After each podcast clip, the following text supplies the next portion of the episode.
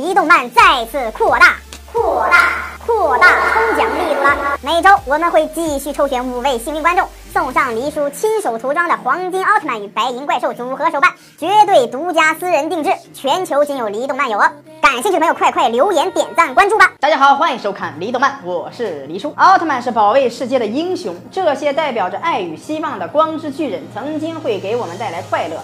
但是大家知道吗？在奥特曼的大家庭中，却有着四位穷到差点露宿街头的奥特曼。今天就帮助大家简单总结一下最穷的奥特曼排行榜。第四位，银河奥特曼。其他奥特曼几乎都有武器，而且非常炫酷。什么奥特曼手镯呀，奥特曼胶囊呀，奥特武装。而银河除了满身的 LED 灯以外，不论是进化形态还是自己的奥体武装，都是丑到不能再丑了。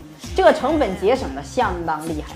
而银河奥特曼剧集中的战斗场景全都是树林，连楼房都没有，可想而知拍一部银河奥特曼是多么的节省成本。第三位，捷德奥特曼，继承了贝利亚的黑暗血统的他，不仅被人排挤，还惨遭怪兽吊打。之前还有露宿街头的经历，虽然有着各种奥特胶囊帮忙解围，但还是不能掩饰他连自身的形态都没有的事实。之前的欧布奥特曼虽然之前也是没有自身的形态，但是后来有了，不知道捷德是不是也会像欧布一样，最终能有个完美的身体。